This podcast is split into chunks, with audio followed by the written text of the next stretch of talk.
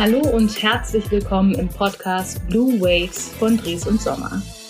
Ja, unsere treuen Zuhörer wissen, dass wir uns mit unterschiedlichsten Ansätzen, Innovationen, aber auch Gebäudearten beschäftigen.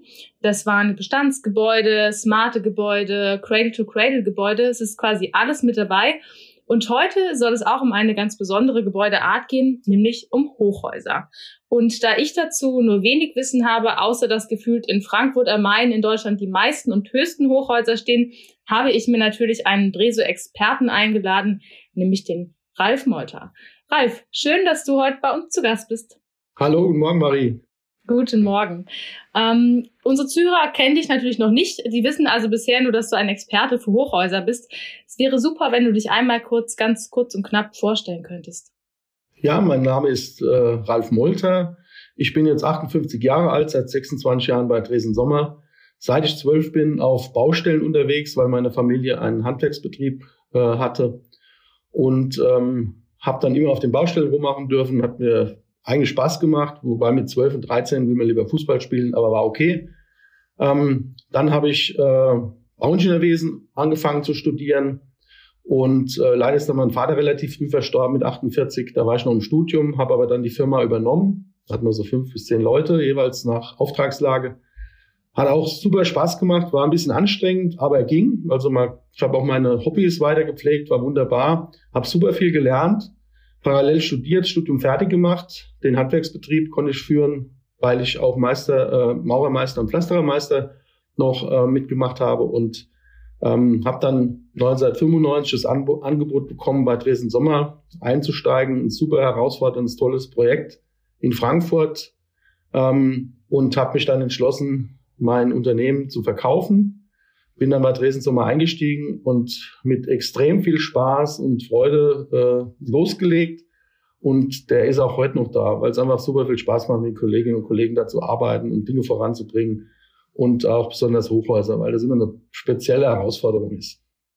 Total spannend, dein, äh, dein Werdegang quasi dem Bau schon in die Wiege gelegt, würde ich beinahe sagen. Ähm, und jetzt tatsächlich auch schon seit äh, 26 Jahren bei Dresden Sommer. Es ist, für mich fühlt sich das wahnsinnig an. Ich bin irgendwie so gefühlt seit sechs Jahren im Berufsleben und seit einem bei Dresden Sommer. Aber von daher spannend, dass wir jetzt genau mit diesen unterschiedlichen Perspektiven hier heute zusammensitzen. Du hast jetzt schon ein paar persönliche Einblicke gegeben. Ähm, wir haben so ein kleines Blue Waves Ritual, wo wir quasi diese persönlichen Einblicke nochmal etwas äh, vertiefen. Das sind immer drei Entweder-Oder-Fragen, die ich dir jetzt ganz gern stellen würde. Sie sind auch überhaupt nicht schlimm. Bist du bereit? Ja. Super. Dann die erste Frage. Wir haben heute Freitag. Ähm, wenn du heute Abend nach der Arbeit nach Hause kommst, das Wochenende ist sozusagen eingeläutet, was ist dann für dich der bessere Entspannungspunkt? Bist du eher Typ Couch oder Typ Sport? Leider bin ich jetzt mittlerweile eher der Typ Couch. Ich war mal der Typ Sport, habe auch Leistungssport relativ lange gemacht. Aber mittlerweile, wenn ich heimkomme, dann lege ich mich gern hin, mache einen Fernseher an, lass mich beschallen, nichts mehr denken und ruhe mich halt so sehr aus. Also das ist schon super entspannt. Was für Leistungssport hast du früher gemacht? Ich habe früher Leichtathletik gemacht, ganz am Anfang. Das sieht man mir heute nicht mehr an. Das ist Podcast, zum Glück kann man es nicht sehen. Also habe schon einiges zugelegt und habe dann äh, lange Jahre Shotokan Karate gemacht, also Kampfsport, ähm, äh, in ja auch Wettkämpfe und das hat auch tierisch Spaß gemacht. Vor allem das Mentaltraining, vielleicht das, das muss man auch dazu sagen. Für mich war da sehr hilfreich, weil du in diesen Kampfsportarten extrem viel Mentaltraining machst, was du in dem Job, den wir ja alle hier betreiben, tatsächlich auch super gut gebrauchen kannst. Das ist ein total gutes Stichwort mit dem Mental. Ähm, du hast quasi meine zweite Frage schon so ein Stück weit äh, vorhergesehen, weil da geht es nämlich genau um die Frage. Also ich finde spannend, du hast ja im Handwerk gestartet, hast dann aber auch studiert und es ist ja irgendwie so gefühlt die, die Mischung aus Praxis und Theorie. Kannst du sagen oder würdest du dich selber eher als Praktiker oder als Theoretiker beschreiben? Ich würde sagen, absolut Praktiker. Ich habe die theoretischen Grundlagen, ähm, ich sag mal, im Studium konnte man einiges mitnehmen, aber relativ wenig. Das meiste, was ich mitgenommen habe für den Job bei Dreso und für den Job, den ich heute mache, das habe ich wirklich bei ähm, Learning by Doing äh, gemacht. Vor allem als ich meine Firma hatte und das alleine be bewerkstelligen musste, da habe ich alles gemacht von Angeboten, ich weiß, wie man kalkuliert, äh, über ähm, ja, die Bau, äh, Bauleitung, ähm, von morgens sechs, sieben bis abends sechs, sieben im Sommer oder auch länger dann gearbeitet, am Wochenende Angebote geschrieben, die ganze Buchhaltung und so weiter. Und da lernst du natürlich alles kennen und vor allem auch die Menschen, weil darum geht's immer. Es sind immer Häuser, die bauen sich nicht von alleine, es sind immer Menschen. Und ähm, das habe ich mitgenommen und auch bei Dreso dann extrem viel wieder dazugelernt, wie jeden Tag, weil ähm, der Umgang und das Motivieren, dass wir am Ende ein tolles Projekt hinkriegen und im Ziel auch abliefern, also in Kosten, Budget, ist ja immer das Thema, dass man das schafft. Ähm, und das kann man schaffen, wenn man wirklich mit Menschen ordentlich und respektvoll umgeht. Und das äh, habe ich da aus der Praxis gelernt, deswegen eindeutig praxisgetrieben. Aber ein sehr, äh, sehr schönes und sehr reflektiertes Learning, was du da gezogen hast, wie ich finde. Also den Satz, so Häuser bauen sich nicht von allein, den merke ich mir auf alle Fälle. Dann sind wir auch schon bei der dritten Frage, die hat schon ein bisschen mehr mit dem Thema zu tun. Welches Hochhaus beeindruckt dich mehr? Burj Khalifa oder Empire State Building?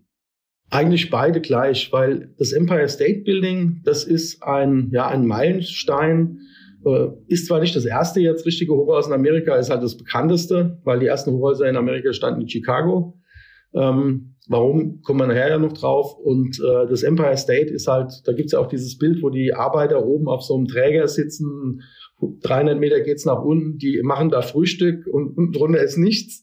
Das finde ich schon sehr beeindruckend. Ich war auch im Empire State Building das war so eine schöne Anekdote, weil ich mir das angucken wollte, weil mich Hochhäuser sehr interessieren als meine Zwillinge. Ich habe zwei Mädels, äh, zwölf wurden, war mal an ihrem elften letzten Tag quasi oben auf dem Empire State Building. Ähm, und die um zwölf Uhr, dann geht die Uhr rüber und sie wurden zwölf. Und da stand so ein Saxophonspieler oben drauf, auf der, auf der Aussichtsplattform hat, äh, dann habe ich dann gebeten, Happy Birthday zu spielen. Und da war natürlich das Glück perfekt. Äh, man guckt über New York auf diesem hohen tollen Gebäude und äh, beeindruckend. Und dann war ich auch im Burj Khalifa, auch mit den Kindern. Da waren die allerdings schon über 20 äh, vor einigen Jahren. Und wir haben uns das angeguckt. Es ist beeindruckend, was Ingenieurleistungen machen können. Also überhaupt so ein hohes Haus hinzukriegen, ähm, dass es auch stehen bleibt am Ende. Ähm, aber man muss sich halt immer über Sinnhaftigkeiten dann äh, Fragestellungen, weil da braucht man allein mit dem Aufzug hoch fast eine Viertelstunde, dass man dann überall ist, mit einmal umsteigen von der Ferndinar-Gruppe.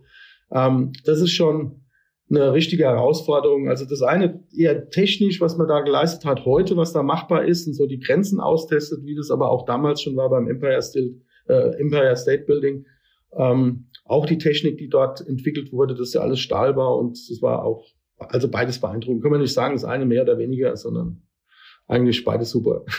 Aber ich finde es total interessant, losgelöst von der eigentlichen Frage, wie sozusagen das Thema Hochhäuser dich dann auch privat einfach beschäftigt. Also, dass du auch sozusagen zu jedem also nicht zu jedem, du wirst noch nicht auf jedem Hochhaus gewesen sein, aber zu jedem so eine persönliche ähm, äh, Verknüpfung sozusagen hast. Und da, glaube ich, auch nochmal mit einem anderen Blick drauf gehst. Bei mir ist immer eher so das Thema bei Hochhäusern, hoffentlich schaffe ich es hoch, weil ich habe Höhenangst und je nachdem, wie der Fahrstuhl gebaut ist und wie viel man sieht, ähm, bin ich da eher mit der Höhenangst beschäftigt als ähm, mit dem technischen Blick. Aber das ist natürlich nur eine Nebeninfo. Ich würde sagen, nachdem wir jetzt so ein bisschen äh, tatsächlich schon relativ viele persönliche Stories von dir auch erfahren haben, lass uns ins Thema einsteigen.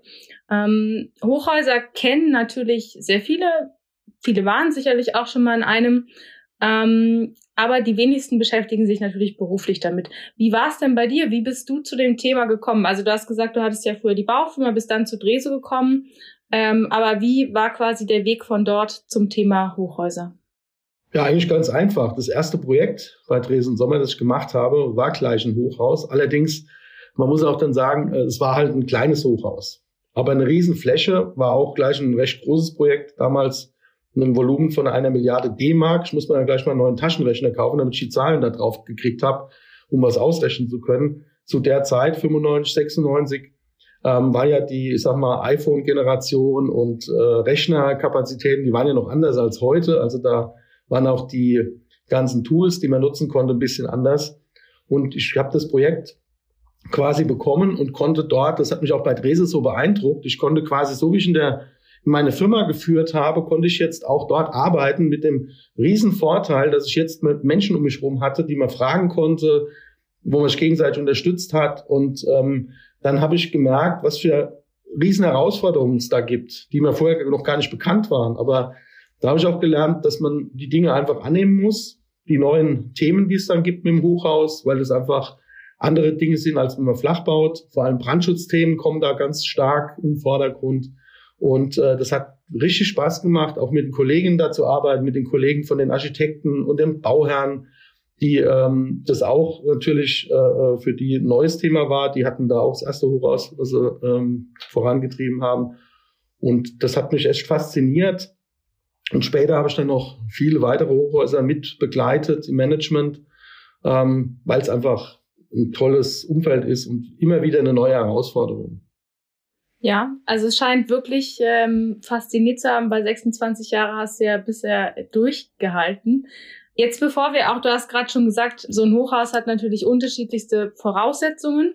Ähm, bevor wir darauf konkreter eingehen, wir benutzen ja beide das Wort Hochhaus sehr quasi einfach, man kennt ja den Begriff. Jetzt hast du aber gerade schon gesagt, es waren irgendwie kleinere Hochhäuser das erste.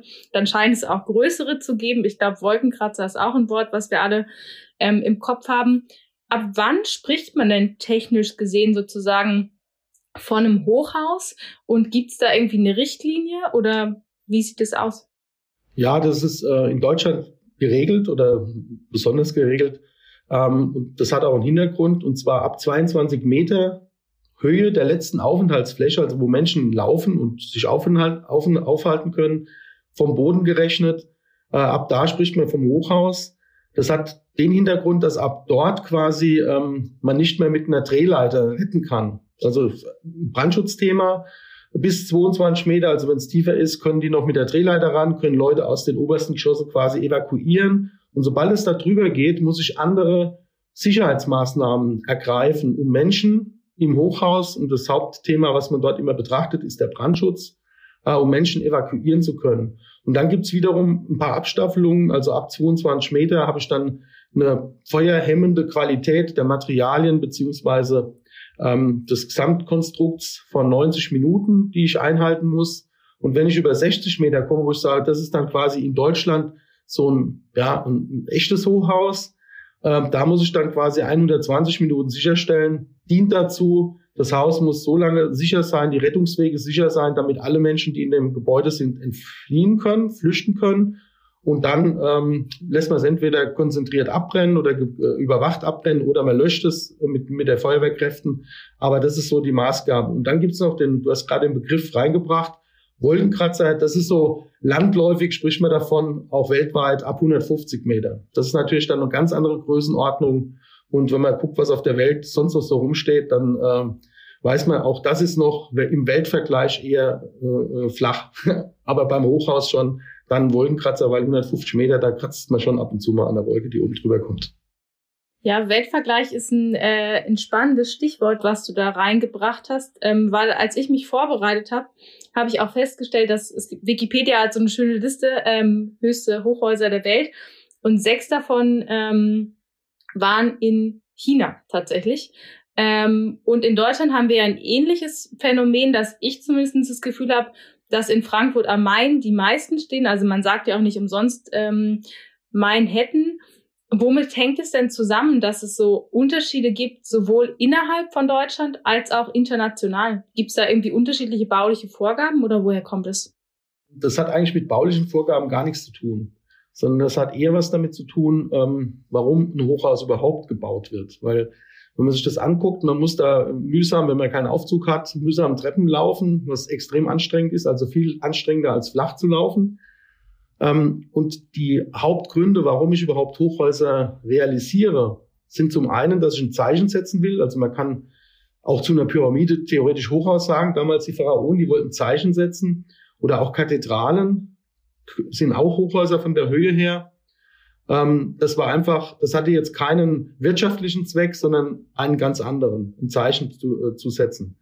Ein zweiter Punkt, warum ich Hochhäuser mache, und ich komme dann gleich drauf, warum dann in Frankfurt eben die allermeisten stehen in Deutschland tatsächlich, ähm, war, dass Flächen auf dem Boden sehr, sehr teuer wurden, weil dort die meisten hin wollten. Also ähm, entstanden ist ja in Chicago, wo Bodenspekulanten quasi äh, äh, Flächen gekauft haben in der Innenstadt und dann waren die so teuer, dass wenn man damit bei Vermietungen noch Geld verdienen wollte, man eben auch viele vermietbare Flächen produzieren musste.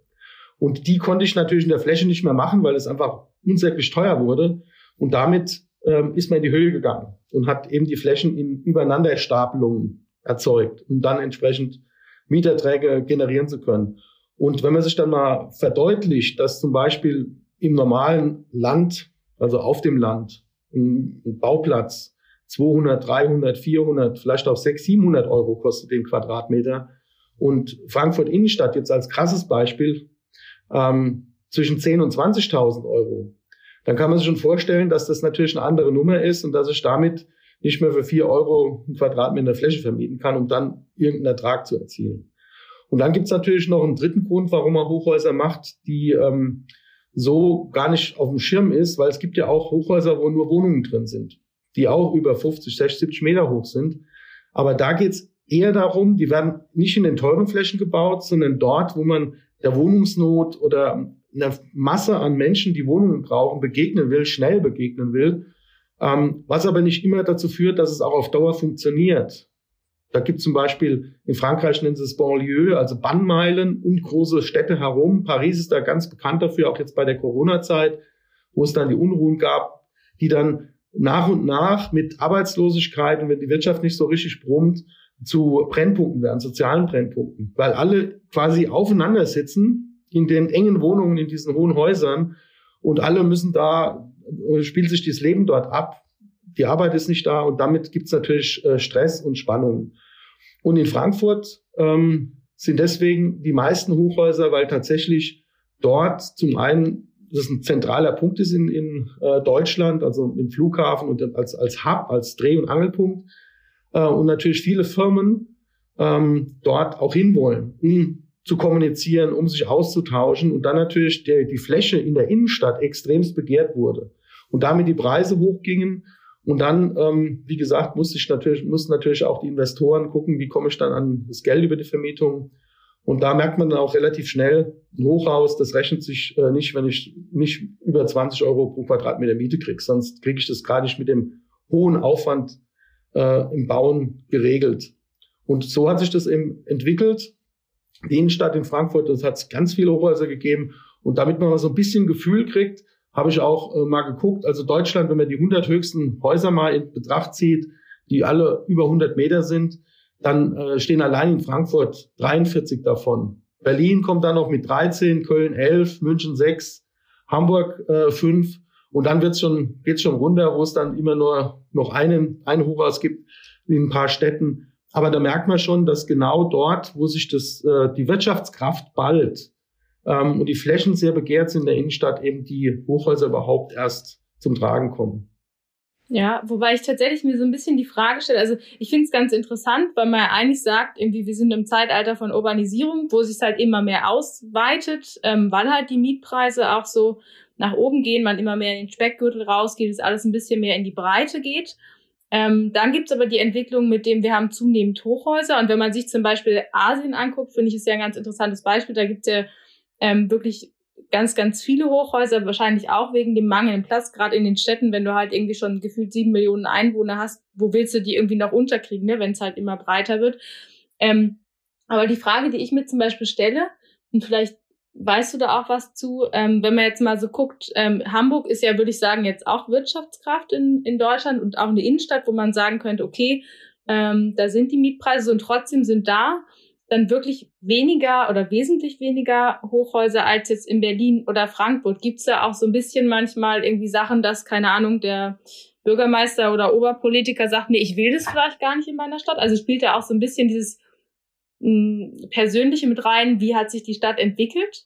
Ja, vor allem in Deutschland, muss man sagen. Also das sieht man an international, da ist es äh, ja eher positiv besetzt in Deutschland, wenn dann äh, irgendein Haus höher wird als der Kirchturm oder als eine Kathedrale, die da steht, München zum Beispiel, die haben sich da äh, Gedanken drüber gemacht. Aber auch Frankfurt, als es dann losging und die ganzen Häuser dann da standen, die hoch waren und man den, äh, äh, die Paulskirche nicht mehr gesehen hat und so weiter, da hat man auch schon drüber nachgedacht, wie steuere ich denn das Ganze, damit das nicht so äh, auswuchert. Das kann ich natürlich über die Baugenehmigung äh, entsprechend machen, aber genau wie du sagst, da gibt, setzt man sich halt zusammen, das Bauamt oder die, die äh, Politiker in der Stadt und überlegen dann, weil auch die Bürger anfangen, dann zu rumoren, wie werde ich denn allen gerecht? Wie kriege ich denn das so hin, dass es äh, gut wird, dass es passt?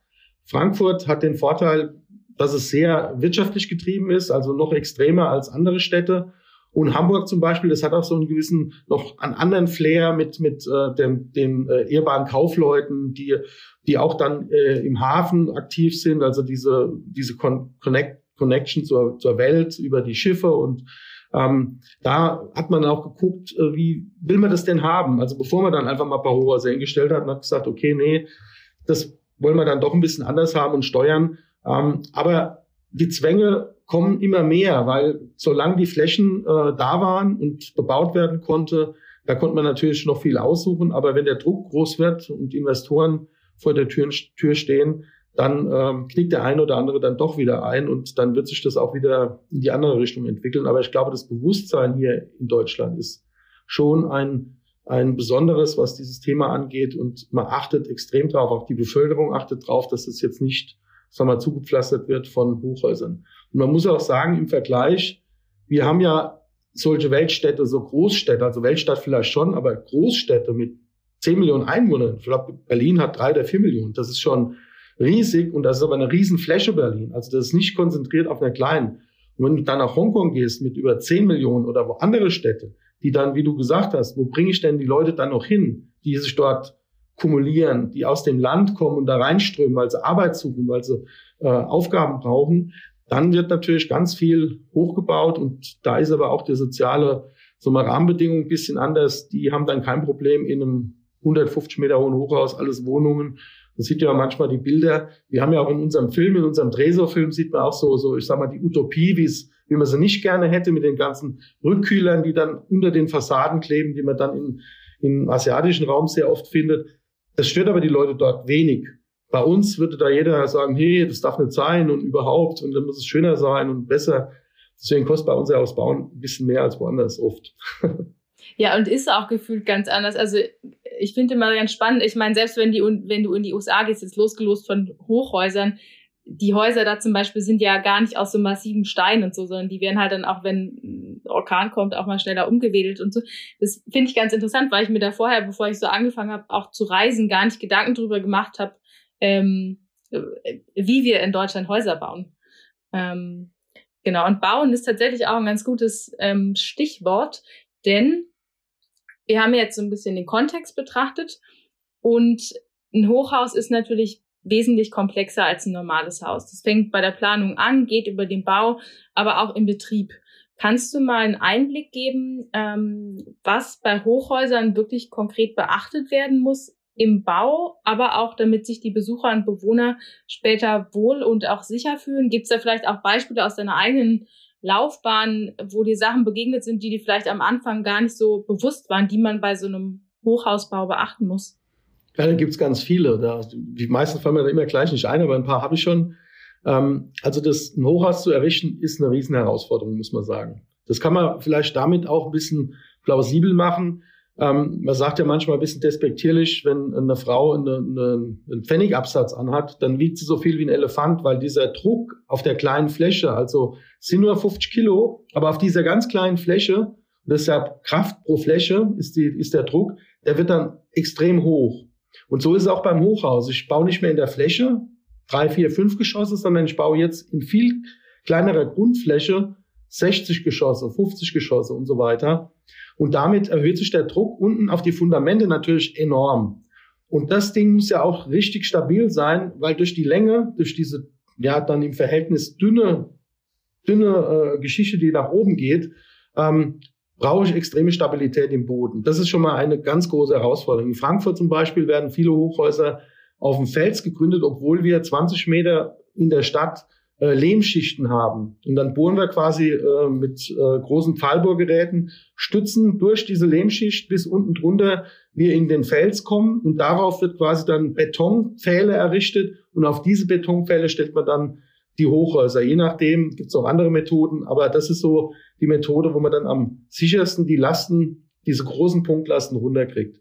Und dann kann man sich natürlich auch vorstellen, geht's hoch hinaus. Wie kriege ich denn die ganzen Materialien da hoch? Wie schaffe ich es, ähm, das Ganze zu steuern, damit unten, wenn dann LKWs anliefern, Material, Beton oder, oder Stahlträger, dass das alles organisiert geht. Also es ist eine riesen Herausforderung, vor allem in der Innenstadt. Wie gesagt, haben wir vorhin gehabt, die bauen natürlich alle nur in der Innenstadt.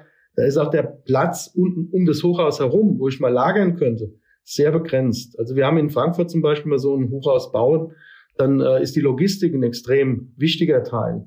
Also diese Organisation, wann wird das angeliefert, wie bringen wir es hoch, wie bringen wir es runter. Und ähm, dann geht's weiter mit dem Brandschutz. Das habe ich vorhin gesagt, wenn die höher werden als 25 Meter und ich kann nicht mehr mit der Leiter, mit einem Leiterwagen dranfahren und Leute retten, muss ich mir Gedanken machen, wie kriege ich die raus. Also jedes Hochhaus braucht dann zwei getrennte Rettungswege, die gesondert gesichert sind, wo Leute dann rein können und runter können auf die Straße, die müssen auch immer ins Freie rausgehen. Und die nehmen auch Fläche in dem Hochhaus weg, weil ich jetzt ja statt einer Treppenanlage, die runtergeht, zwei brauche. Also die Fläche kann ich nicht mehr vermieten. Und Hochhaus lebt ja dann davon am Ende, dass ich viel Flächen vermieten kann. Und äh, ich brauche auch irgendwie Transportmittel vertikal. Das heißt, ich habe noch mehr Schächte, wo dann Aufzüge drin fahren, damit man einfach von unten bequem und schnell nach oben kommt. Wobei mittlerweile, lesen wir ja überall, nehmen Sie nicht den Aufzug, laufen Sie Treppen, jeder Schritt äh, macht fit und äh, viele nutzen es auch. Auch bei uns in der Firma, wo wir nur vier Geschosse haben, laufen ganz viele auch die Treppen hoch, obwohl es Aufzüge gibt, einfach um sich sportlich noch ein bisschen mehr betätigen, wenn man so seinen Büroalltag vor sich hat. Wobei ich da glaube, vier Etagen sind nochmal was anderes als irgendwie bei 150 Metern. Also ich bin da auch Kandidat, ich laufe gern mal, aber ich glaube, bei 150 äh, Metern würde ich dann äh, aufgeben. In Frankfurt gibt's ja, ähm, äh, das ist aber keiner, der es jeden Tag macht, sondern da gibt's diesen äh, Hochhausrang, also wo die quasi Messeturm die Treppen dann, die Flugtreppen werden dann abgesperrt für diesen Bereich und dann wird, äh, gibt es einen Wettbewerb und wer dann als erster oben ist. Und das, also da sind Leute dabei, topfit, die rennen die Dinge da hoch bis zuletzt. Also ich würde wahrscheinlich drei Geschosse schaffen, dann müsste ich mit der Trage da wieder rausholen. Äh, ist schon richtig. Also ähm, deswegen sind die Aufzüge so wichtig. Ähm, und was mich dann besonders beeindruckt hat, also wenn du das richtig hohe Hochhäuser hast, also jetzt weit über 200 Meter, 300, 400 Meter, dann schwingen die auch. Also die bewegen sich weil da ja hohe Windkräfte drauf dringen und ähm, die, die sind nicht so starr, dass die als still stehen bleiben, sondern zwischen 30 Zentimeter und über einen Meter können die schwingen. Und da hat mir mal ein Statiker erklärt, und das fand ich dann so äh, beeindruckend, dass es da auch Beiwerte gibt, die man mit reinrechnet, um diese Schwingungen zu begrenzen, ähm, damit da keiner seekrank wird. Obwohl dann bei richtig hohen Hochhäusern es tatsächlich sein kann, für sehr sensible Menschen, die dann äh, ein Gespür dafür haben, dass die trotzdem un unwohl sind, dass es denen unwohl ist in so einem Gebäude, weil es bewegt sich tatsächlich. Das merkt man dann zwar nicht physisch, dass man da jetzt merkt, es wackelt so wie auf dem Schiff, sondern man merkt es dann quasi eher so unterbewusst oder ähm, im Ohr der Gleichgewichtssinn nimmt das wahr. Und da kann einem schon mal schlecht werden, äh, wenn man da besonders anfällig ist. Und das fand ich beeindruckend, dass da die Statiker schon mitdenken und sagen, hier müssen wir begrenzen, dass da keiner, ähm, dass da keinem unwohl wird.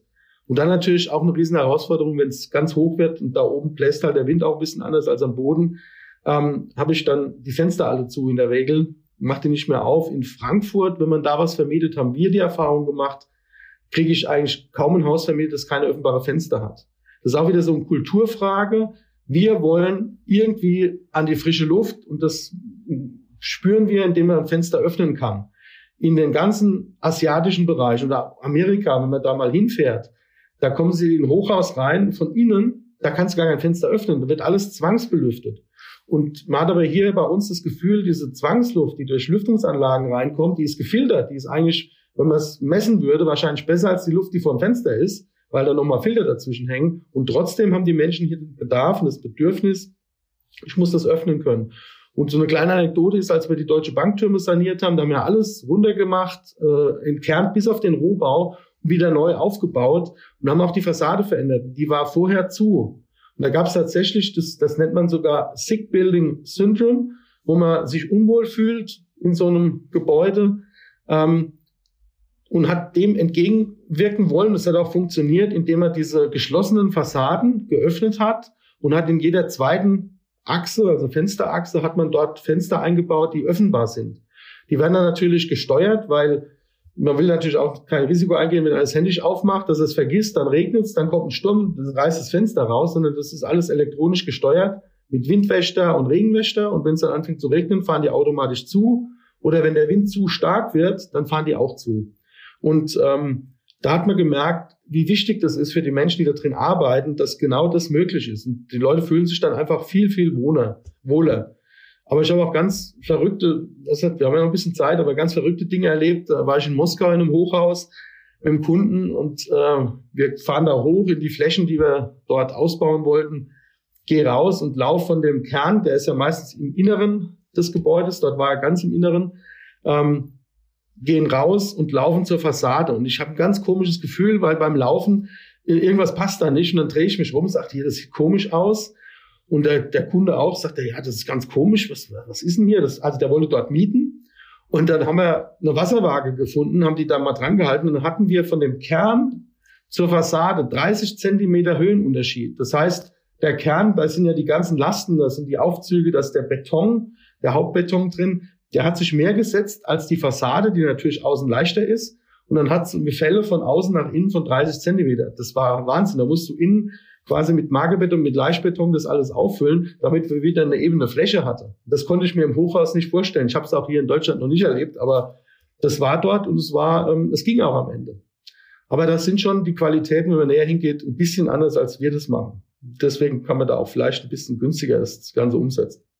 Also ich habe auch gerade so ein bisschen aus äh, quasi Benutzerperspektive gedacht, was man da so alles berücksichtigen muss. Also Frischluft kann ich irgendwie nachvollziehen, weil ich glaube, also ich könnte mir vorstellen, dass man im Hirn sowas hat. Ich bin ja, wenn ich so, also wenn ich weiter oben bin, bin ich ja sozusagen vom draußen sein, ist ja ein weiter Weg. Also ich muss erstmal ganz runter, um wieder draußen zu sein. Und wenn ich dann das Fenster nicht aufmachen kann, fühlt sich das, glaube ich, so an, als wäre der Weg zur frischen Luft vielleicht einfach zu weit, sag ich jetzt mal. Ähm, dann kann ich seekrank werden. Dann, und wenn ich dann noch schiefen Boden hätte, dann wäre so gefühlt, äh, wäre mit Dauer übel, glaube ich. Aber ähm, extrem spannend, äh, was man da alles so berücksichtigen muss, wirklich.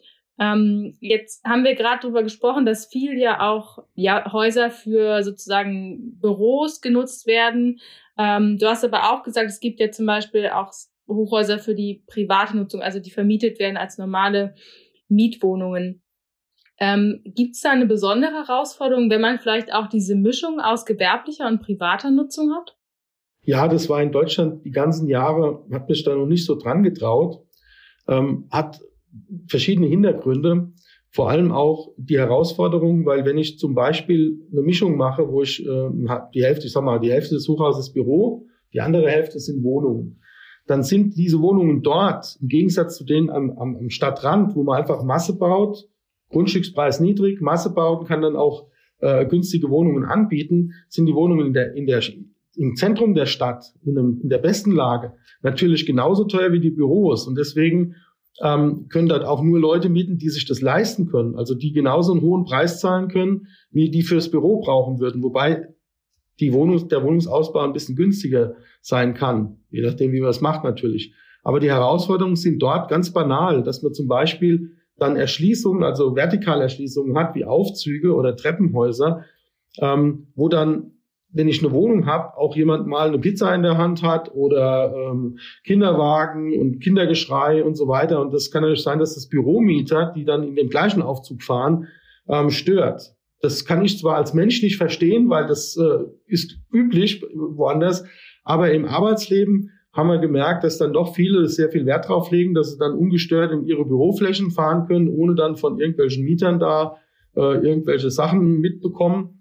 Und deswegen geht man dann hin und trennt dann auch diese Ströme, dass man dann wieder einen Aufzug mehr braucht oder zwei, um dann Wohnungen zu erschließen, getrennt von den Büroflächen.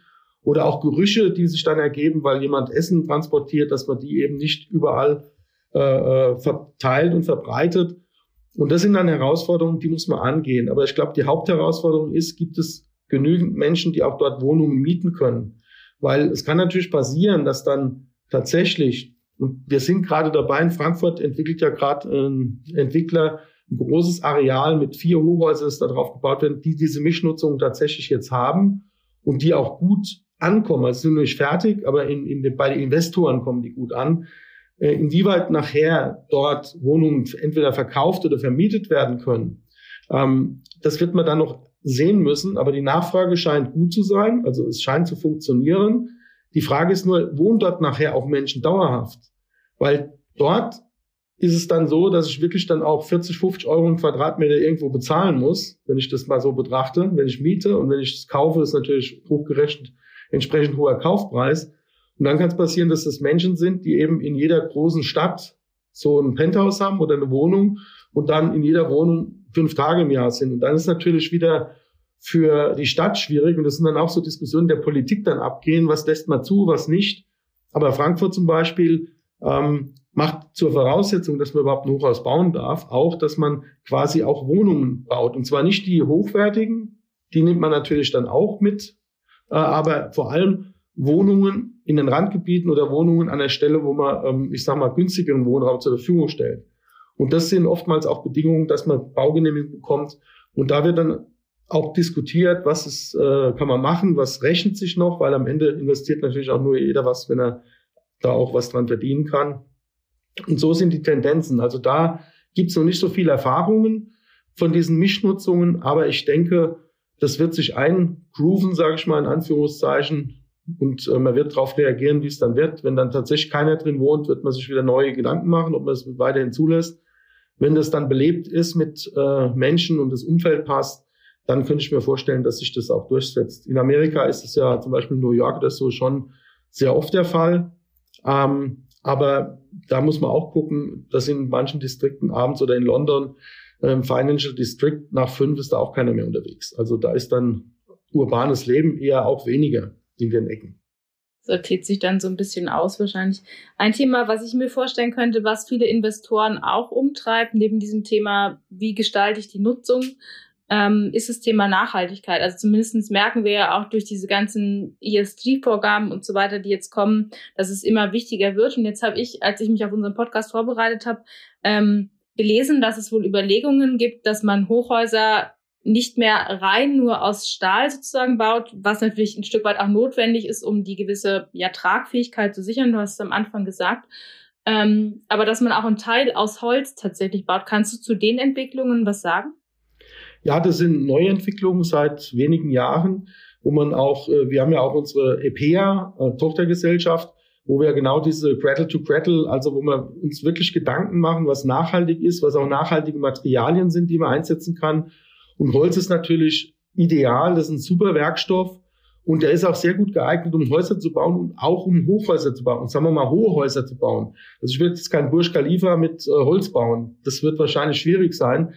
Aber ich sage mal, ein 50, 60 Meter hohes Hochhaus ähm, in Holzbauweise und das betreuen wir auch und das entwickeln wir auch mit in ganz enger Zusammenarbeit mit unseren Partnerfirmen und Partnern, ähm, ist machbar und ist, äh, glaube ich, von der Wohnqualität weil sehr hoch und sehr gut. Also die Menschen, die dann in so Häuser drin sind, ähm, da gibt's ja schon wenige noch, aber es werden immer mehr.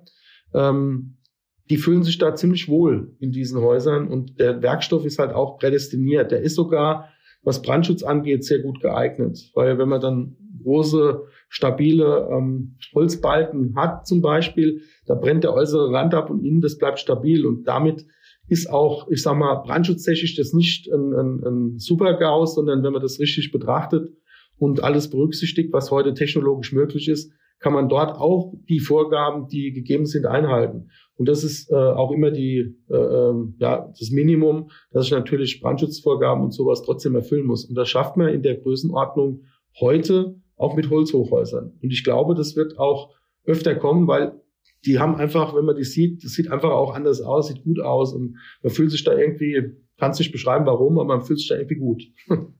Ich glaube, es hat so ein bisschen, äh, Holz hat ja auch viel mehr Wärme als, äh, als Stahl, so von außen auch schon. Ich glaube, dass das vielleicht da so ein Stück weit mit reinspielt. Jetzt haben wir ja ganz viele Themen quasi beleuchtet zum, äh, zum Aspekt Hochhäuser. Was muss man beachten? Ähm, wie sind die Entwicklungen? Ähm, das war jetzt natürlich relativ viel schon. Kannst du mal für wirklich, ich bin jetzt mal Investor, kannst du mir sagen, wann macht es für mich Sinn, ein Hochhaus zu bauen oder nicht? Diese Art so eine kleine Zusammenfassung geben. Ja, im Endeffekt ähm, geht bei, je nachdem, wenn ich natürlich ein, ein Zeichen setzen will, dann ist, äh, ich sag mal, der, der wirtschaftliche Eindruck, da muss ich mir leisten können. Da muss ich sagen können, okay, ich habe jetzt, was weiß ich, 100 Millionen oder wie auch immer und die will ich halt bauen, weil ich möchte meine Firma jetzt zeigen, an der Stelle und da ist es auch egal, ob ich zurückspiele. Ansonsten ist natürlich immer das eine ganz wichtige Kalkulation, ähm, wie viel Flächen kann ich vermieten zu welchem Preis und was kostet mich quasi die Errichtung. Und wenn ich eine Grundstücksfläche habe, die wirklich 20.000 Euro im Quadratmeter kostet oder vielleicht sogar noch mehr, dann kann ich mir natürlich relativ leicht fast auf dem Bierdeckel ausrechnen, wie viel Flächen ich quasi in dieser Grundfläche produzieren muss und die geht halt nur gestapelt, ähm, bis ich quasi den Break-Even-Point bekomme, wo dann quasi der Ertrag meinen Aufwand übersteigt, weil keiner investiert einfach was, damit das Geld weg ist, sondern die, man möchte natürlich Geld investieren und Geld wieder zurück zu, äh, zu bekommen. Und je sicherer dann äh, Städte sind zum Beispiel, nachhaltige, nachhaltig im Sinne von der Wirtschaftskraft, da ist zum Beispiel Frankfurt sehr hoch angesehen, das merkt man dann auch, dass Investoren bereit sind, dort, ähm, ich sag mal, wirklich hohe Summen auszugeben. Jetzt haben wir gerade bei diesem äh, großen, bei dieser großen Projektentwicklung, das war in der Presse, deswegen kann man das ja auch sagen, wurde ein Hochhaus für eine Milliarde Euro verkauft. Und da kann man schon sehen, äh, welche Größenordnungen dann da zum Tragen kommen und welche Aufwände dann dahinter stecken. Und ähm, das macht es natürlich total herausfordernd, aber im Endeffekt ganz ein banaler Dreisatz. Äh, wie viel stecke ich rein, wie viel bekomme ich raus, rechnet sich das für mich und dementsprechend äh, muss ich das kalkulieren. Und das Wichtigste ist natürlich, die ganzen Risiken zu beachten, die beim Hochhaus drin sind. Die sind eben höher, als das bei normalen Gebäuden passieren würde, was ich vorhin alles erzählt habe, mit Logistik, mit Anlieferung, dass das alles funktioniert, dass die Setzungen im Griff bleiben und so weiter. Ähm, und diese Themen muss ich natürlich immer beachten. Deswegen brauche ich da vielleicht auch ein bisschen größeren Puffer, wenn ich dann meine Kalkulationen mache. Aber wenn ich einen Mietertrag habe, den ich erzielen kann, kann ich mir relativ leicht rückrechnen, wie viel Geld ich ausgeben kann, damit ich diesen Puffer noch habe und natürlich auch noch einen Gewinn, weil ohne Gewinn macht es halt nicht wirklich Spaß. Aber es macht nach wie vor Sinn an der Stelle, wo ich diesen Ertrag erzielen kann oder ich habe eben dieses Zeichen, das ich setzen möchte und dann muss ich mir einfach leisten können. Ganz banal gesagt. Und wollen. Danke dir für die Zusammenfassung. Lass uns zum Abschluss noch mal ein Stück weit in die Zukunft springen. Wir haben mit dem Thema Holz statt Stahl ja schon ein Thema angerissen, aber was glaubst du, wenn wir jetzt mal ins Jahr 2031 springen, wie wird sich das Thema Hochhäuser bis dahin verändern? Und glaubst du zum Beispiel, dass wir bis dahin noch viel, viel höhere Hochhäuser haben? Also ich glaube, dass die Hochhäuser, also der, der ganze Trend der Welt, muss ich sagen, geht dahin, dass man einfach, egal was man baut, mehr auf die Nachhaltigkeit achtet. Dass man einfach guckt, diese Themen, die man dort verbaut, dass man die einfach wiederverwenden kann, weil kein Haus, Hochhaus oder Flachhaus steht ewig. Und irgendwann, wenn ich zum Beispiel Deutsche Bank angucke, die wurde Ende der 70er, Anfang der 80er Jahre errichtet. Die haben wir jetzt 2011 äh, komplett refurbished. Also 30 Jahre, 40 Jahre, dann sind auch die technischen Anlagen überholt, man geht wieder an die Häuser dran. Ähm, ich glaube, dass in Zukunft einfach da mehr auf diese Nachhaltigkeit geguckt wird, die Materialien, die man einbaut, ähm, die man auch wieder leicht rausbauen können muss. Und die Hochhausentwicklung, die wird sich halt entsprechend dem, was man machen kann, orientieren. Ich glaube nicht, dass es ganz, ganz viele so richtig hohe Dinger gibt, also wie zum Beispiel Burj Khalifa, ähm, weiß nicht, ob du das wusstest, der hieß ja am Anfang anders. Der hieß ja eigentlich Bursch Dubai. Mhm, wusste ich nicht. Und äh, dann ging den Kollegen das Geld aus. Und dann musste jemand äh, helfen, damit das fertig gebaut werden konnte, weil schon richtig viel Geld geflossen war. Und dann hat derjenige, der das ähm, geholfen hat, gesagt, da möchte aber, dass der Turm Bursch Khalifa heißt. Also hat man den Turm umgenannt. Das war auch durch die Presse gegangen. Also auch da gibt's Probleme, wie wir es auch kennen von früher Kathedralenbau oder Kirchen, die gebaut worden sind, die dann angehalten wurden, die dann über 100 Jahre immer ein Stück weit weitergebaut wurden, wie das Geld halt da war. Also es wird, glaube ich, begrenzt bleiben. Es wird immer welche geben, die wollen dann nochmal einen Meter draufsetzen, nochmal ein paar Meter höher bauen. Aber ich glaube, dann nimmt auch die Sinnhaftigkeit ab. Weil wenn ich vertikal transportiere und brauche eine, eine, halbe Stunde, bis ich dann einmal oder eine Stunde sogar, bis ich am Arbeitsplatz bin, obwohl ich unten an der schon am Haus bin, dann ähm, wird es halt, ja, dann kriegt es ganz komische Züge und dann muss man halt gucken, ist das alles noch okay? Oder kombiniere ich vielleicht sogar Wohnen und, und äh, Arbeiten noch mehr zusammen? Äh, aber das sind dann sozial, soziale Entwicklungen, die sich ergeben könnten. Aber ich glaube, bis 2021 werden die Sprünge nicht so groß sein und wir werden dort wo es sich rechnet, auch nach wie vor Hochhäuser erleben. Und dort, wo es eben flach geht, wird man eher unten bleiben, damit es alles im Rahmen funktioniert. Ja, spannend, weil ich gerade überlegt habe, irgendwie in meinem Kopf, äh, wir bauen ja viel auch so Quartiere in Städten, wo sich unterschiedliche Sachen sozusagen zusammenbündeln, damit es für den Nutzer auch möglichst alles nah ist. Ich habe überlegt, ob es dann irgendwann vielleicht in weiß ich wie vielen Jahren, 25 oder 50, so ins Vertikale geht, dass man quasi innerhalb von einem Hochhaus so ein Quartier hat. Ob das eine Entwicklung sein könnte, dass du quasi in einer Etage hast du dein Büro, in der anderen wohnst du, in der nächsten hast du irgendwie deine Poststelle oder sowas. Aber wenn ich die zuhöre, ist es eher unwahrscheinlich.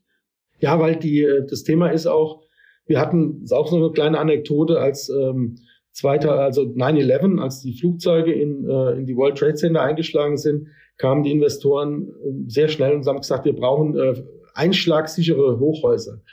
Und das hat man natürlich da auch erstmal untersucht, weil da war die, die, die, die Panik ja sehr groß und das, äh, die Überraschung.